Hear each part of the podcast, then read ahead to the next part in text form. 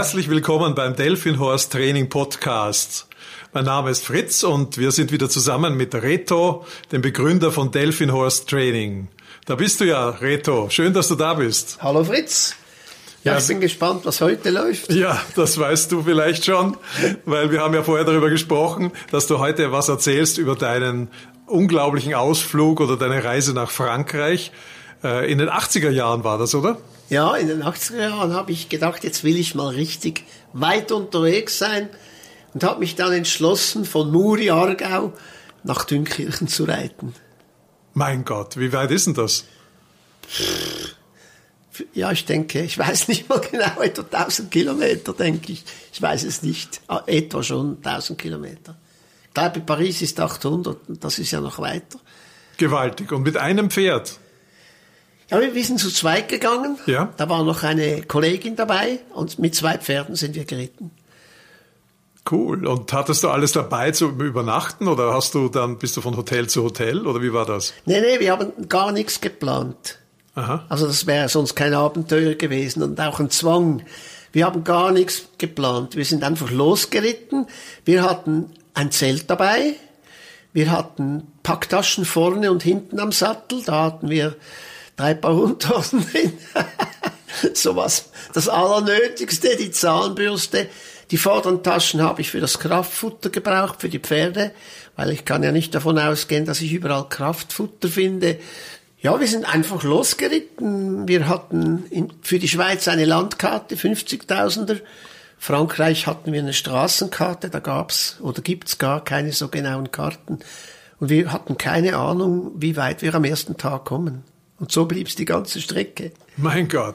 Und äh, was hast du für Vorbereitungen gehabt oder woher hast du gewusst, dass das Pferd das durchhalten wird? Also es ist vielleicht ein bisschen peinlich, aber es gab eigentlich keine großen Vorbereitungen.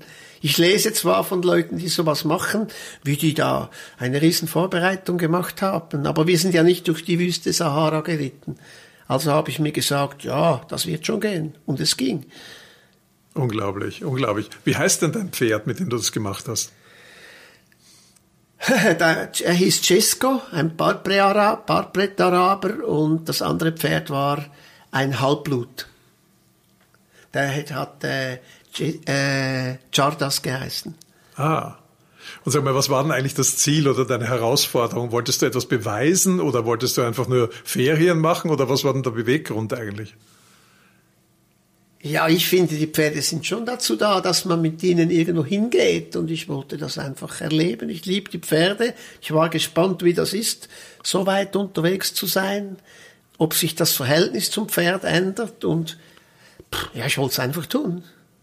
Wow. Und bist du mit Sattel, Zaumzeug und allem drum und dran los? Ja, natürlich. Zaumzeug, Sattel, Leben, Packtasche Packtaschen, hinten noch ein Regenmantel quer übers Pferd mhm. glaube ein Schlafsack und darin der Regenmantel.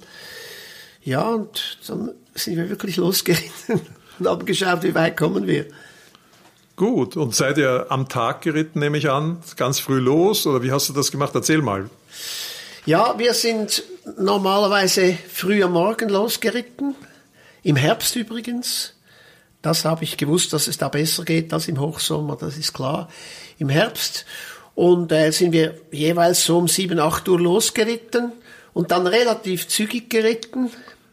Ich habe zwar viel gelesen, dass man beim Wander Wanderreiten im Schritt reite das meiste, aber das stimmt nicht. Das ist für die Pferde zu anstrengend und für den Mensch zu anstrengend. Wir sind relativ oft ruhig getrabt und normalerweise dann, als wir erfahren waren, sie haben wir etwa um 4 Uhr eine, eine Nachtstätte gesucht. Am Anfang viel zu spät, aber das wird dann später noch, da gibt's noch Stories dazu. Aha, okay. Und wie, du hast gesagt, du hast Landkarten gehabt. Waren da äh, Wanderwege eingezeichnet, die du verwenden konntest, oder hattest du andere Wege benutzen können? Oder wie hast du es gewusst, wo, das, wo du mit dem Pferd gehen kannst? In der Schweiz äh, ist es auf der 50.000er Karte schon zu sehen, wo ungefähr man reiten kann. Man hat manchmal ein Reitverbot, ein unerwartetes oder der Weg hat sich geändert oder ist momentan nicht passierbar. Aber in Frankreich war das schon ein Problem, weil da gibt es eben keine genauen Karten. Oder gab es keine genauen mhm. Karten. Nur eine so Hunderttausender Karte mit den Autostraßen und die helfen beim Reiten nicht viel. Oh, okay, gut. Und so, und wenn du jetzt, als du dann losgegangen bist, ist es reibungslos durch die Schweiz gegangen nach Frankreich? Ja, das ging reibungslos bis zum Zoll. Was geschah das da? ging reibungslos bis zum Zoll. Ja, das ist eine lange Geschichte. es ist so, wenn man mit einem Pferd damals, ich weiß nicht, wie es heute genau ist, nach, ins Ausland ging, dann brauchte man ein Garne, hat das, glaube ich, geheißen. Also man brauchte Zollpapiere und die, da musste man Geld hinterlegen. Ich glaube, es waren irgendwie 8000 Franken hätte ich hinterlegen müssen, damit ich diese Papiere kriege. Das hatte ich schon mal gar nicht, einfach so das Geld. Aber es war so, wenn man TCS-Mitglied war, dann äh, hat man das gratis gekriegt, mit Hilfe des TCS. Wow. Das Dumme war nur, ich war kein TCS-Mitglied. Also zum Erklären für die deutschen Freunde ADAC oder Österreich ÖAMDC, ne? der TCS, Ja, genau, der Autoclub in der Schweiz. genau. Nun war aber mein Freund, ein Freund von mir, der Ja. war Mitglied beim TCS. Aha. Also hat er dieses, dieses, diese Papiere in Bern bestellt und die kamen. Äh, hat natürlich nicht gesagt, dass er nicht mit dem Pferd reitet, hat die bestellt, die kamen, das Ganze ausgestellt und wir sind dann, glaube ich, am zweiten Tag über die Grenze geritten in Leimen, das ist in der Nähe von Basel. Da gibt's einen Grenzübergang, dann sind wir zum Schweizer Zoll gekommen, die haben uns natürlich lang angeschaut und ein bisschen gefragt, was wir denn wollen. Und dann haben wir diese Papiere vorgelegt und die haben das alles geprüft und waren voll zufrieden. Und wir konnten weiterreiten. Und da geht's, ich weiß nicht, 500 Meter oder einen Kilometer zwei bis zum französischen Zoll. Und da waren die Franzosen. Und die haben natürlich auch alles sehen wollen, habe ich die Papiere abgegeben und dann haben die gesagt, da fehlt eine Unterschrift. Und zwar Oh. auf diesen Papieren, die vom TCS waren. Oh, Oder? Und dann habe ich den kapitalen Fehler gemacht. Weil mein Kollege war nämlich in Spanien in den Ferien, Ja. also der war nicht verfügbar. Und ich habe den kapitalen Fehler gemacht, dass ich nicht einfach mit meinem Namen unterschrieben habe. Das hätten die nämlich nie gemerkt. Sondern ich habe dann blöderweise gesagt, ja, mein Kollege und ja, und ich, ja, und dann haben die aber sich sehr äh, stur gestellt, ja, das geht nicht, rien ne va plus, oder? Und äh, ich könne da nicht durch mit diesen zwei Pferden und das gehe nicht.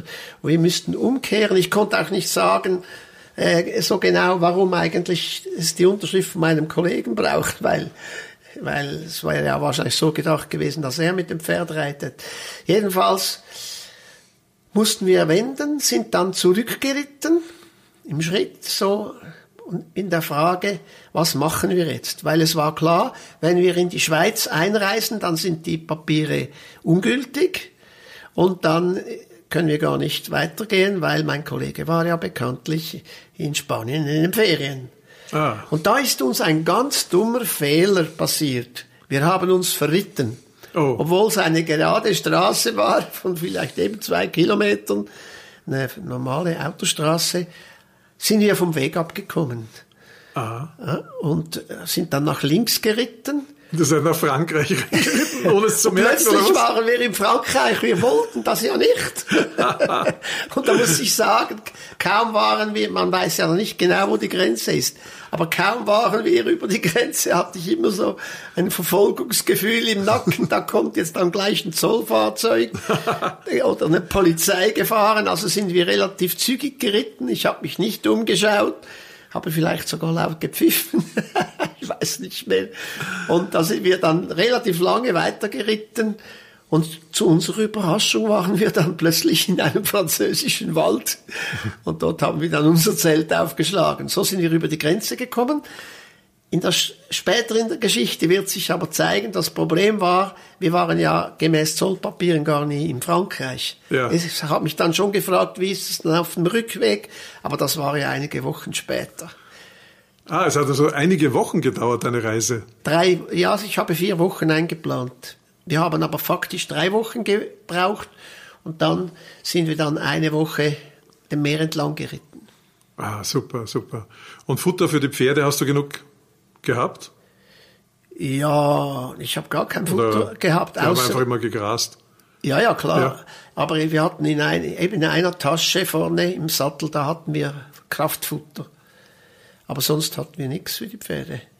Super. Und wie ging es dann weiter? Weil du hast ja jetzt gesagt, die Karten waren nicht so genau.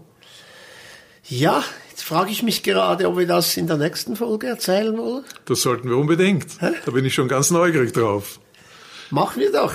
Also, dann freuen wir uns auf die Fortsetzung vom Delphin Horse Training und dem Begründer Reto Queller. Bin schon ganz neugierig, was du da erzählen wirst. Ja, okay. Also, bis zum nächsten Mal. Bis zum nächsten Mal. Ciao. Ciao.